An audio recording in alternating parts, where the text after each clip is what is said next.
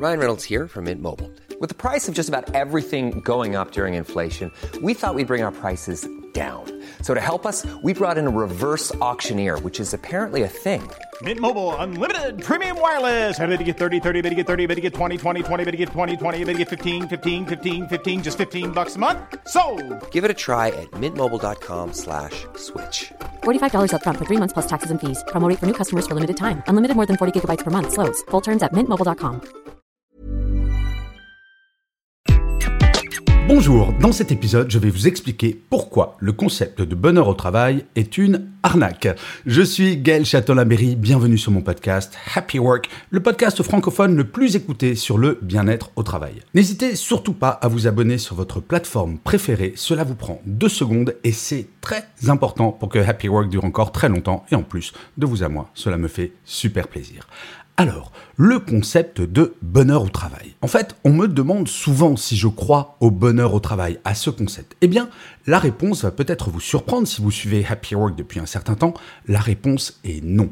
Un énorme non. Je ne crois pas au bonheur au travail. Mieux, je vais vous dire, je lutte contre ce concept de bonheur au travail. Pourquoi? Parce que cette injonction est tout simplement violente. Cela suppose que si je ne connais pas le bonheur au travail, l'extase au travail, eh bien j'ai raté quelque chose. Ma quête n'est pas encore finie, qu'il va falloir que je change encore beaucoup de choses, voire peut-être que je suis un peu un loser. Le bonheur, quand on y réfléchit, que ce soit dans notre vie personnelle ou notre vie professionnelle, c'est une quête. Je ne sais pas si vous l'avez remarqué, mais quand on rêve de quelque chose, qu'on l'obtient, eh bien on veut toujours quelque chose d'autre. C'est une course en avant perpétuelle. Alors que le bien-être, lui, c'est un état très concret, voire mesurable. Alors oui, bien sûr, il y a des métiers passion, comme le mien, que je fais depuis quelques années. J'écris des livres. Tiens, d'ailleurs, il y en a un nouveau qui sort en mars prochain. Je fais des conférences. Je fais ce podcast, j'écris des articles. Mais combien de personnes ont la chance de faire un métier véritablement passion? Il ne faut pas se leurrer, c'est une écrasante minorité. Moi-même, pendant des années, j'ai fait un métier eh bien, pour payer mon loyer. Alors c'était des métiers qui étaient sympas.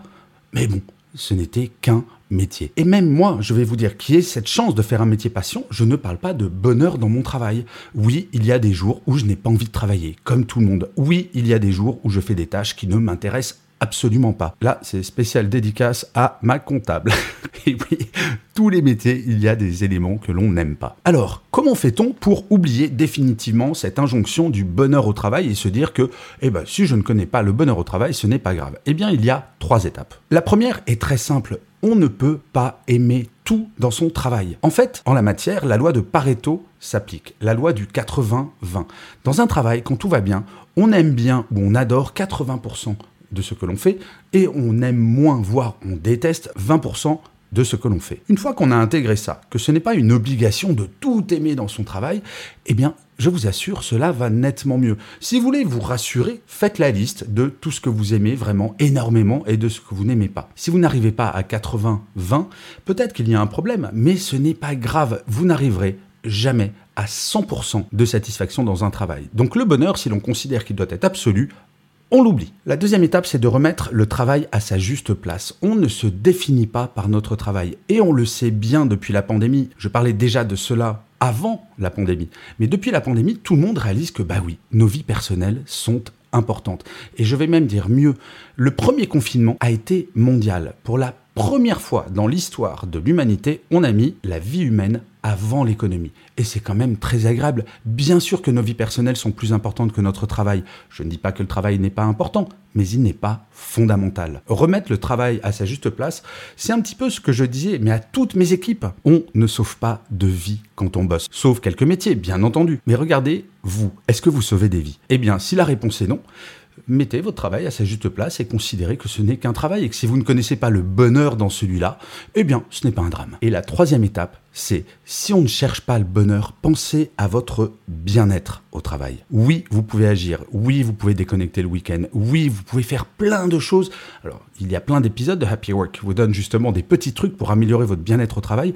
Et ça, vous le mesurerez très concrètement dès demain.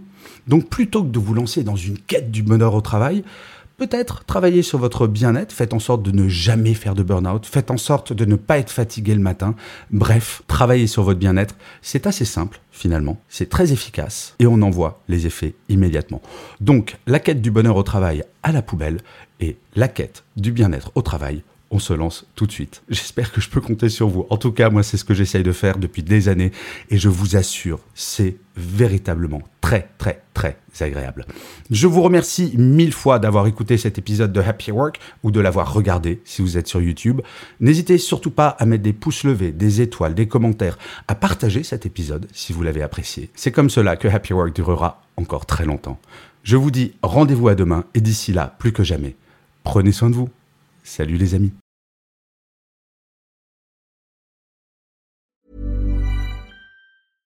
Hey, it's Paige DeSorbo from Giggly Squad. High quality fashion without the price tag. Say hello to Quince.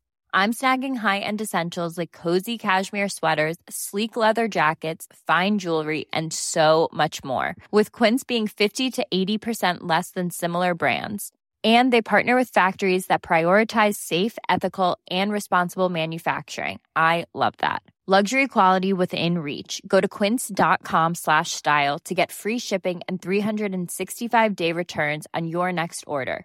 quince.com slash style